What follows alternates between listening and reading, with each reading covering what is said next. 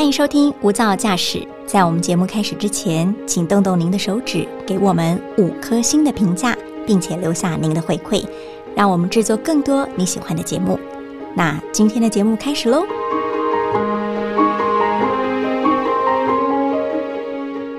曾经有好长一段时间，白天他是别人的老师，但是回到家之后，他变成了一个手足无措的学生，因为他的家里有一个老师，就是他三十多岁患有多重障碍的孩子，每一天给他出不同的功课，让他招架不住。这样的生活走了三十多年，来到今天。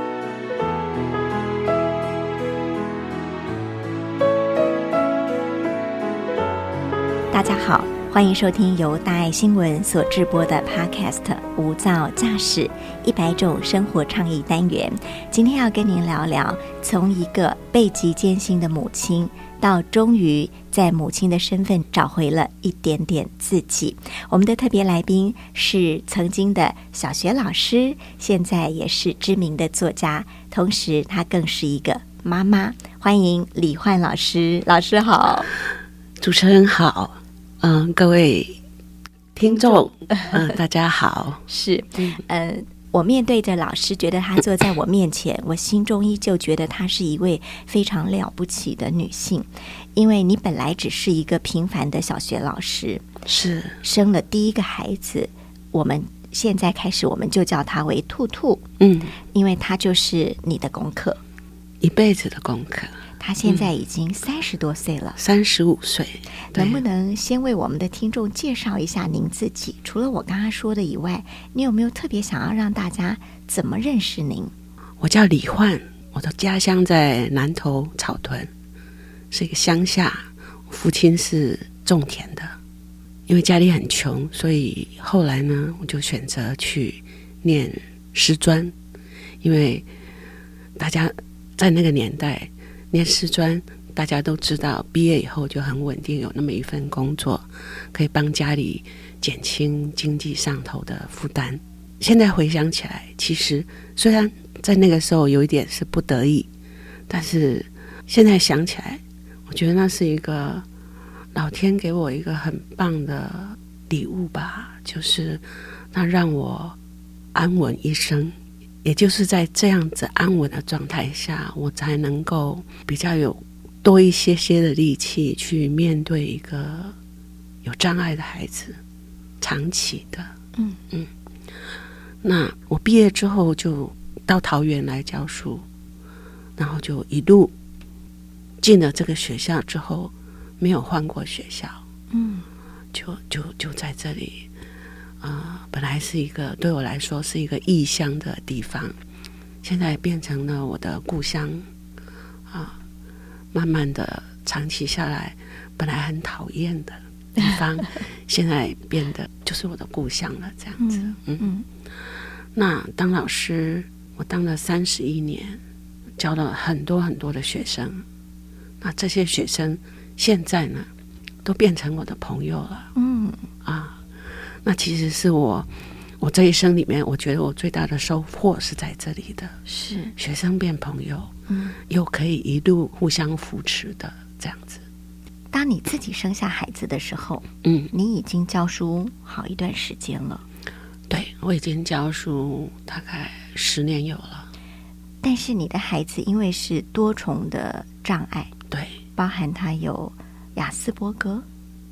对，那属于自闭症的范畴，嗯，然后还有情绪障碍，然后他有过动症里面的注意力不足，嗯，就没办法专注，对，然后更早还有医生说他感觉统合失调，嗯，一些很抽象的名词，对，那在。三十几年前，二三十年前，其实这些东西在台湾，其实你很难听到。嗯，不要说要去学习什么，所以在孩子生下来发现有问题那样的阶段，对我来讲就是茫然。对，你不知道怎么走，你不知道怎么做。那从小儿科医师开始的去问，那医师通常。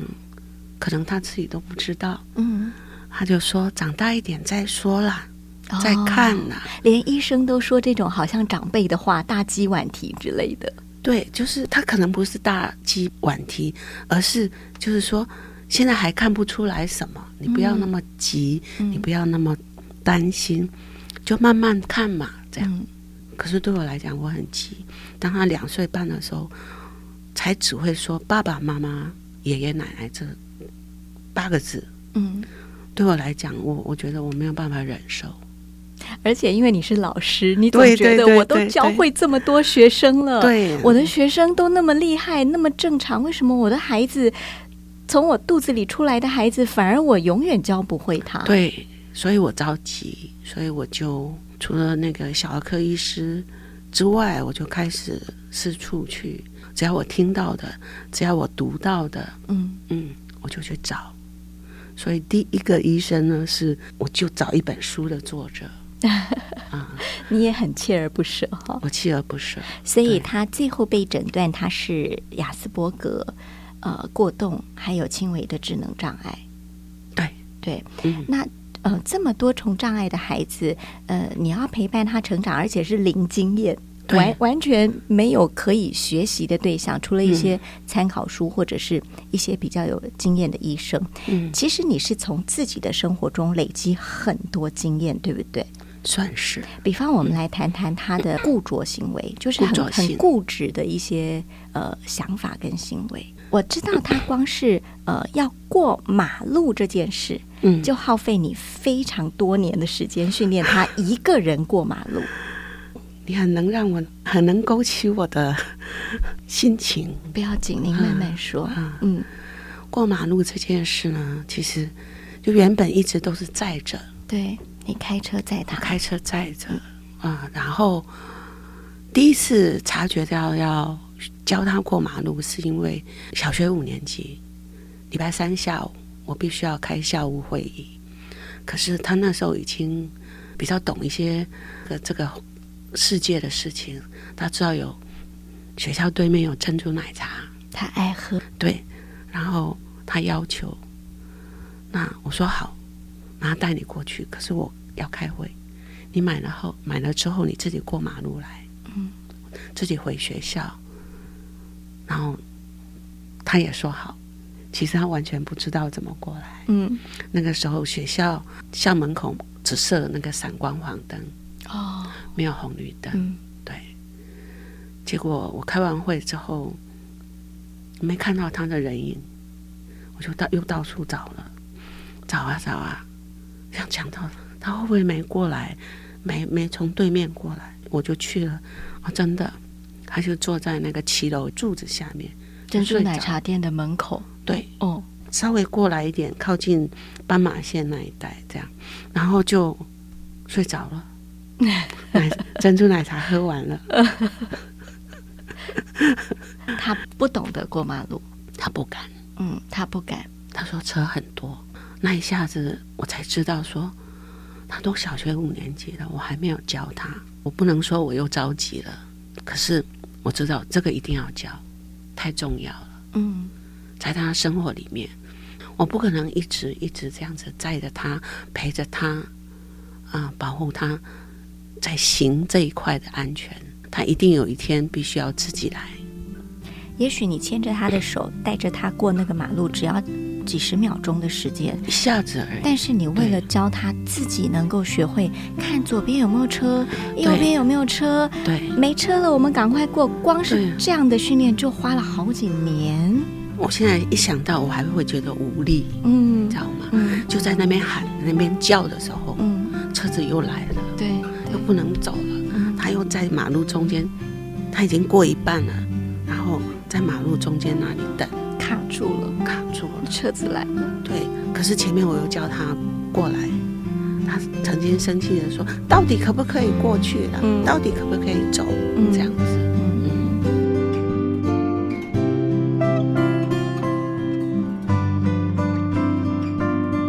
在养育他的过程，为了让他迟早能够在生活中独立一点，是，因为你很早就意识到你不可能照顾他一辈子。对，嗯，呃，呃，为了训练他这件事，你早就把自己的所谓的面子啊、尊严啊放得非常非常的低，对不对？因为光是我们回到过马路这件事，嗯，路人会指指点点，对，旁人会觉得这个妈妈你在干嘛？你为什么不牵他过来就好？嗯你你必须要把旁人的非议跟不理解学会淡化，对不对？我没有学，我是打一开始我就就这样子嘛，孩子就是这个样子，嗯我没有刻意的去想说别人会看不起，别人会怎样。其实我没有多想了，没有那么多时间去想这些东西。光是面对他生活里头的种种每一样的学习，然后我自己还要上班，还要工作，对，还要做所有的家事。嗯说实在的，别人那一块，我在那个阶段里头，我其实没有花时间力去去想的。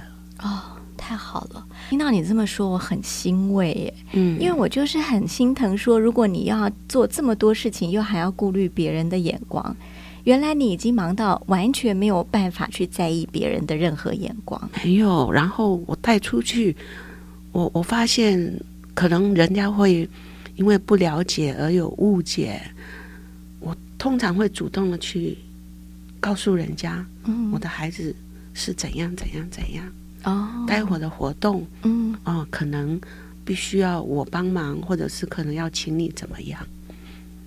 他从小我就这样子，能够预知或者预警的，对你都会先做了。对，我都会做。一定有无预警的冲击来。比方说，有一次你带兔兔去参加学生的婚宴，啊，对兔兔跟别的孩子在玩，对，就别的孩子的爸爸跑过来把嗯自己的孩子拉起来，嗯他说了一句说：“你跟谁玩不好，要跟这种人玩。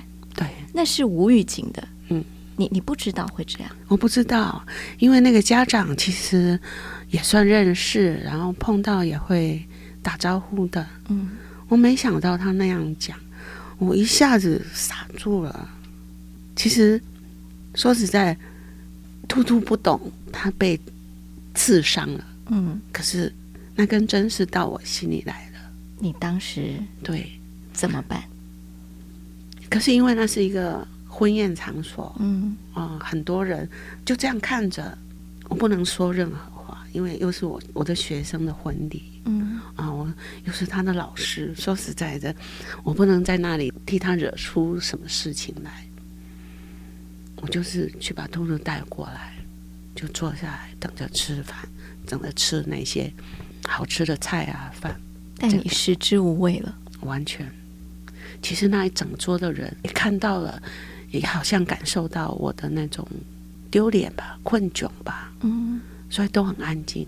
嗯就是后来兔兔冒出了一句话，就问我说：“妈咪，我是什么人我是哪种人？为什么刚刚那个叔叔说？”对对对这种人，嗯，对。那你怎么回答？我没有回答，妹妹马上反应，她说：“她看不起你。嗯，这样，嗯哼，”我就说：“回家再说，我们先吃饭。”我说：“肉很好，肉很多，菜很好，我们今我们先好好吃。”这样子。嗯可是就从那个时候开始，其实整个心就是下沉的，然后知道说这又是一个问题，我晚上必须好好来跟他谈，嗯。你是哪一种人这样子。结果回家之后，他忘了，他就是那种。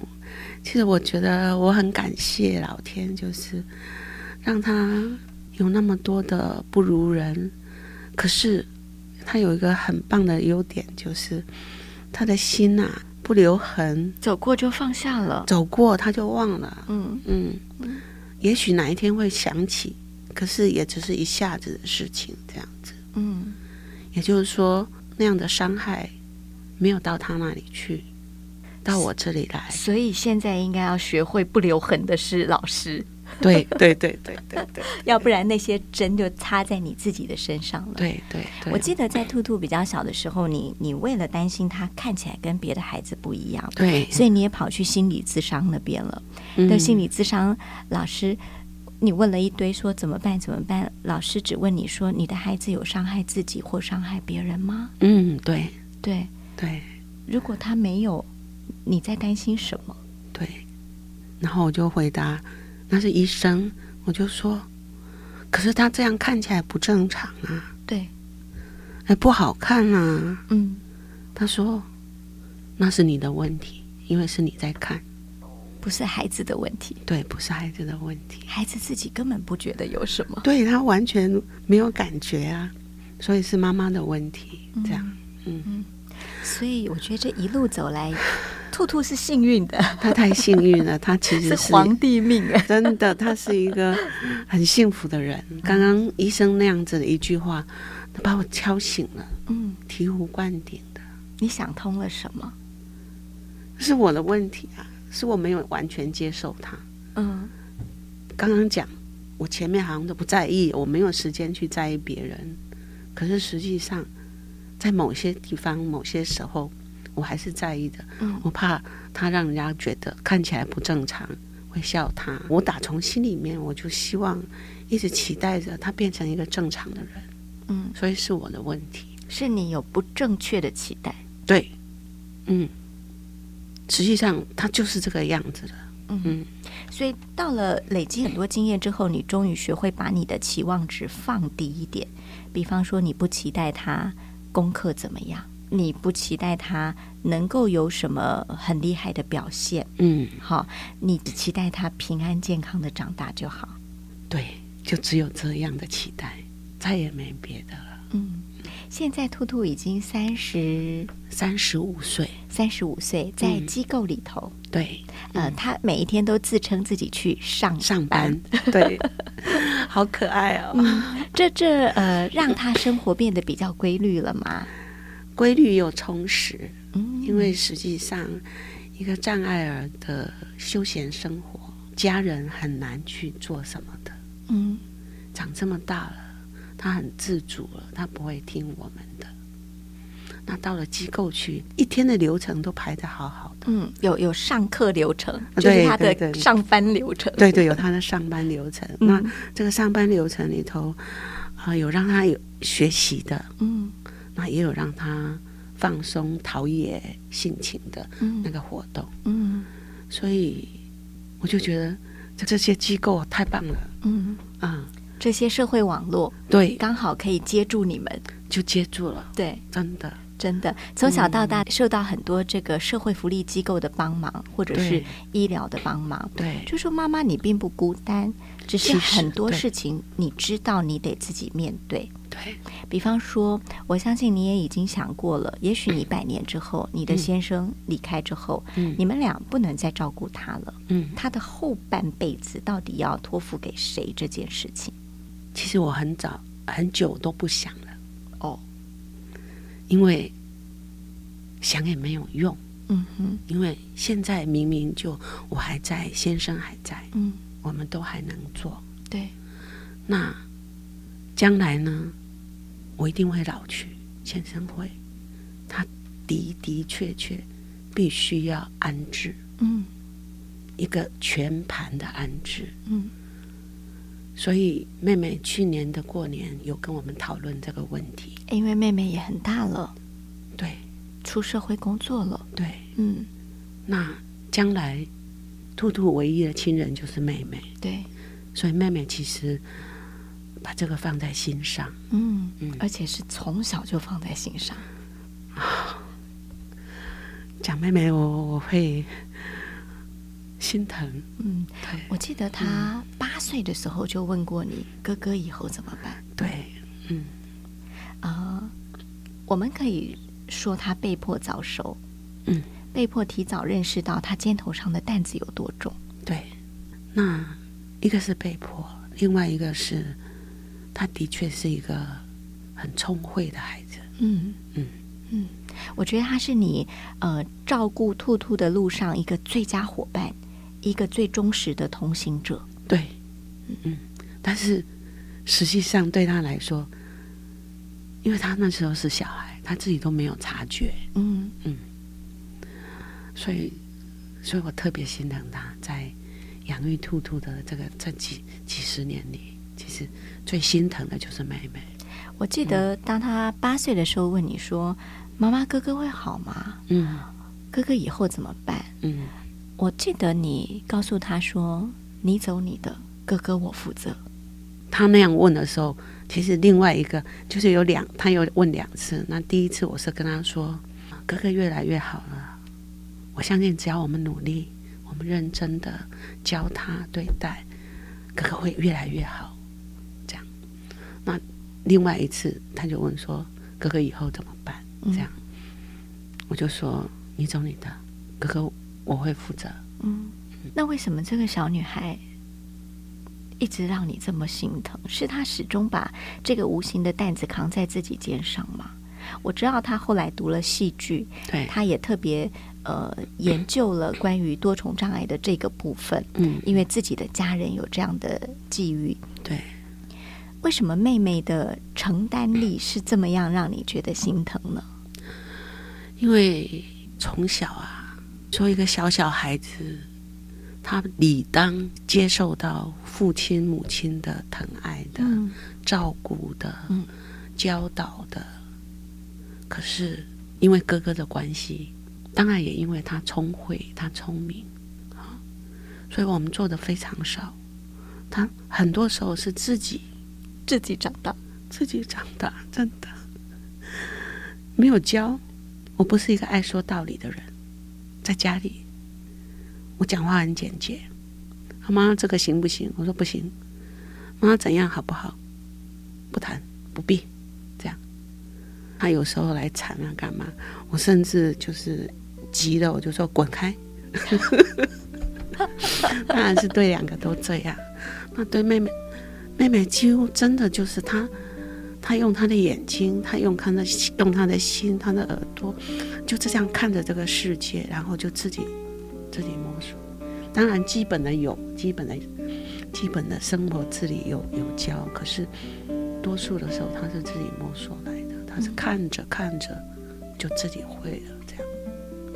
真的是一个很坚强的小树苗哈、自己就找到阳光、空气跟水，默默的长大了，而且长得这么聪慧，长得这么懂事。对，但是其实哥哥对他的影响，在小时候小小孩的阶段，有让他也接受智商了，这样子。也接受心理咨商，对，因为他会做噩梦，他会夜尿，就是晚上会尿裤子，然后做噩梦的时候会尖叫，就是有那么一段时间很频繁的。那我意识到不对，这孩子心里头有事，有东西，再去看，就带他去看医生。因为我跟陶疗真的是，我把它当成一个一个救命的地方。一个绳索，对，一个浮木。对，你说的陶疗是桃园，桃园疗养院。嗯，这里头有医疗资源跟呃照护的资源，对不对对？对对，后来妹妹也跟着去做心理咨商。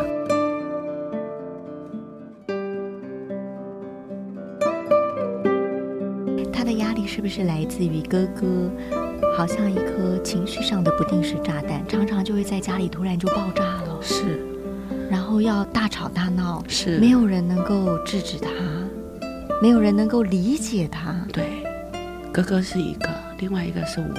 嗯，你也会，我其实该给他的没给，例如，那一段我讲了我会哭，就是每天晚上呢，两个孩子都会说：“妈妈等一下来看我，爸爸回来叫他来看我。”这样。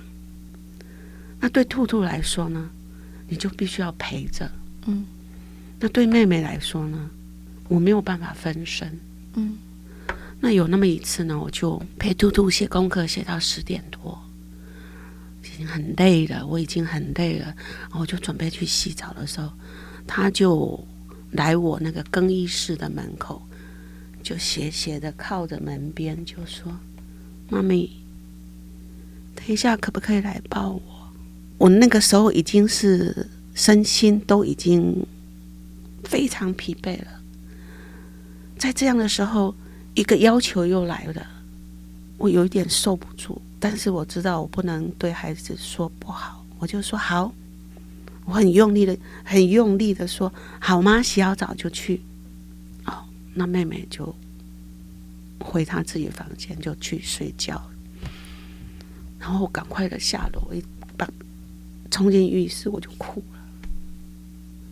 我就觉得孩子太可怜了，那是一个很基本的生活的节奏。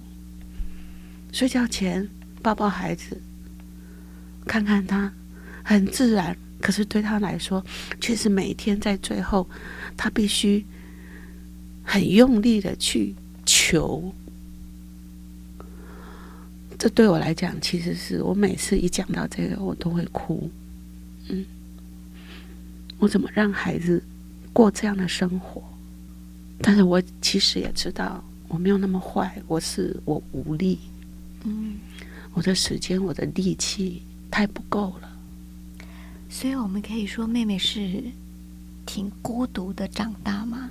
算是，力气给了哥哥。对，不过我相信他能理解，他理解。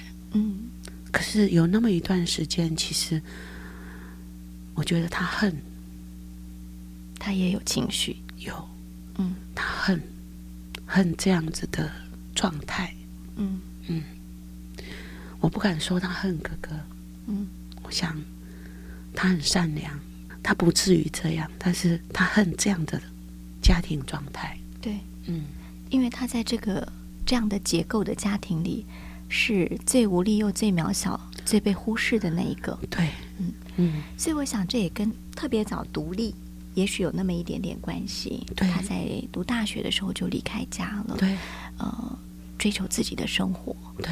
那还好，他现在有自己的兴趣发展，也嗯投身自己喜爱的戏剧领域。对，我相信这些成长路上的，不管你说的恨也好、孤独也好、压抑也好，或者是都会成为他的养分。的确，嗯嗯。妈妈呢？妈妈，你有没有从这么辛苦的一路走来，每一次讲到某些片段就心里酸楚？嗯，你从这一路走来，你是什么时候才发现说，除了母亲之外，你还需要一个角色，就是你自己，你也要活得像李焕，而不是活得永远是兔兔的妈妈。应该是退休以后，我有比较多的时间，嗯比较多的力气。另外一个是在兔兔还没有回桃园之前，他本来在新竹，对，本来在新构竹，嗯对，就是礼拜一到礼拜五的时间，完全属于我自己。哦，对，您退休几年了？我民国九十七年吧，哦退休大概十四五年，就是在那个阶段，我松下来了，嗯有有时间、有力气、有心思去想自己。你有没有发现，你把自己搞丢很多年，很几十太年了？久了，因为在兔兔没到新竹之前，在我还没退休之前，白天是学生。对，那在学校，我其实是全副心力在那里的，在教书。在教书。嗯除了教书，还有就是人家说经师人师，嗯，人师那一块我做非常多哦，啊，我也很用力在这边。嗯所以在学校，我就是一个老师嘛；回家我就是一个妈妈。我每天在那个阶段里头，我每天属于自己的时间就是孩子都睡了，嗯，那大概都十一点、十二点，嗯孩子都睡了，我洗好澡了，我上床前，我大概给自己半个小时，甚至一个小时的时间，放空、发呆、看书。嗯就是那一讲那一个时间，那个时间有一些写作，退休过后是让你至少白天的这个时间是开始省下来了，不再需要去学校备课教书。对。然后嗯兔兔也因为在机构里上班，对。你等于整个大白天是属于你自己的。对，我可以停下来想想，想想自己要做什么，嗯。嗯想想自己是谁，想想我有什么可以做的，因为我我其实是一个觉得一个人的价值就在于他有没有用。对我来讲，嗯这是我的一个信念，就是我希望我做一我是一个有用的人，所以我会找事情做。就在这个做事的过程里头，我在那里看到我自己，除了老师，除了母亲的角色之外，这个找寻自己的时间是花了这么这么的久，因为有好长一段时间，你认为你只要做好兔兔的妈妈就好，因为做好他的妈妈已经是一件千难万难的事情。是，嗯，所以你要说什么时候开始思想自己，其实是是在退休之后，嗯就这十几年，嗯嗯，当然你也很感谢兔兔的爸爸，因为这一路上他都没有逃走。也是说实在的啊、不容易，嗯他也太不容易了。因为为了兔兔，其实他有大好前程的。啊，为了兔兔，他被我骂好多，就是我的所有的怨，我没有办法对别人说，都发泄在他身上，都发泄在他身上。他都吸收了，他也没得去跟别人讲。真的，他比我还要还要辛苦的一点就在这里。嗯，这是心灵的。啊！我有朋友，我可以我可以把我的心掏出来，请大家啊，他搜搜哎，哎，但是对他来说，男人嗯。不会去讲这些，嗯嗯，嗯。他就一味的承受这样子，嗯，懂，这个也是非常的不容易的。太不容易了。嗯，而且呃，确实是很多家庭在面对孩子有障碍的时候，嗯，父亲或母亲其中一方是会逃走的。会逃走，对，对，那他没有逃走。说实在的，我回回头看，我就非常感谢他。是嗯，非常了不起的一对父母。我们今天的节目透过李焕老师的故事，如果你想更了解他跟孩子的呃拉扯、挣扎、彼此成就、彼此妥协，在他的书里《母爱有多难》这本书写得非常清楚。但是我们今天的节目除了带你认识老师以及他的孩子、他的女儿之外，更重要的是想要让所有的听众知道。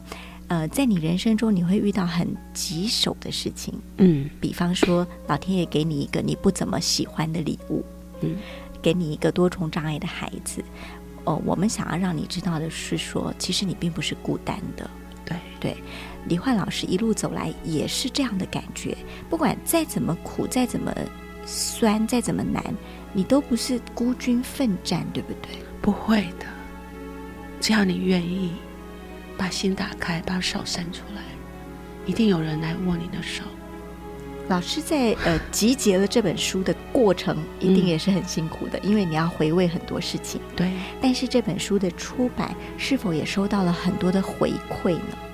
相当多，尤其是跟我一样有养育这样孩子的母亲，嗯嗯，他们看到这个书之后，会会找我，嗯会联系我，会嗯，问我可不可以做脸书朋友，会问我我可不可以去他们那里这样子。经验分享。对，啊啊啊！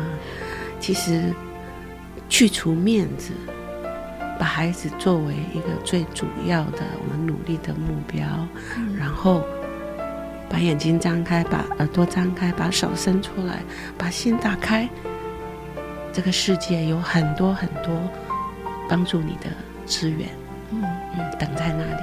嗯只要你去拿，只要你去求去，只要你去找，这里面很重要的是把自己的面子先放在一边，把自己的心灵打开。对因为如果你不肯接受别人的帮助，那个帮助永远不会来。进不来。对，但是如果你愿意抛下一些你固着的价值观、无谓的，无谓的价值观的时候，嗯你会知道你真的不孤单，因为世界上有非常多人跟你一样在这条路上努力着。对，嗯嗯，今天非常谢谢李焕老师来到我们的节目当中。我们也希望在节目播出之后，在收音机前、在电脑前、在耳机前，每一个听到故事的人，我们一起来为兔兔加油，也为李焕老师加油，更为你自己加油。谢谢你收听今天的无噪驾驶一百种生活倡议单元。更多的节目资讯，请您上大爱新闻脸书搜寻我们的节目栏。也谢谢李焕老师，谢谢你，谢谢，也特别谢谢远流出版社的企划昌宇先生，谢谢您，老师，我们下次见，谢谢，再见。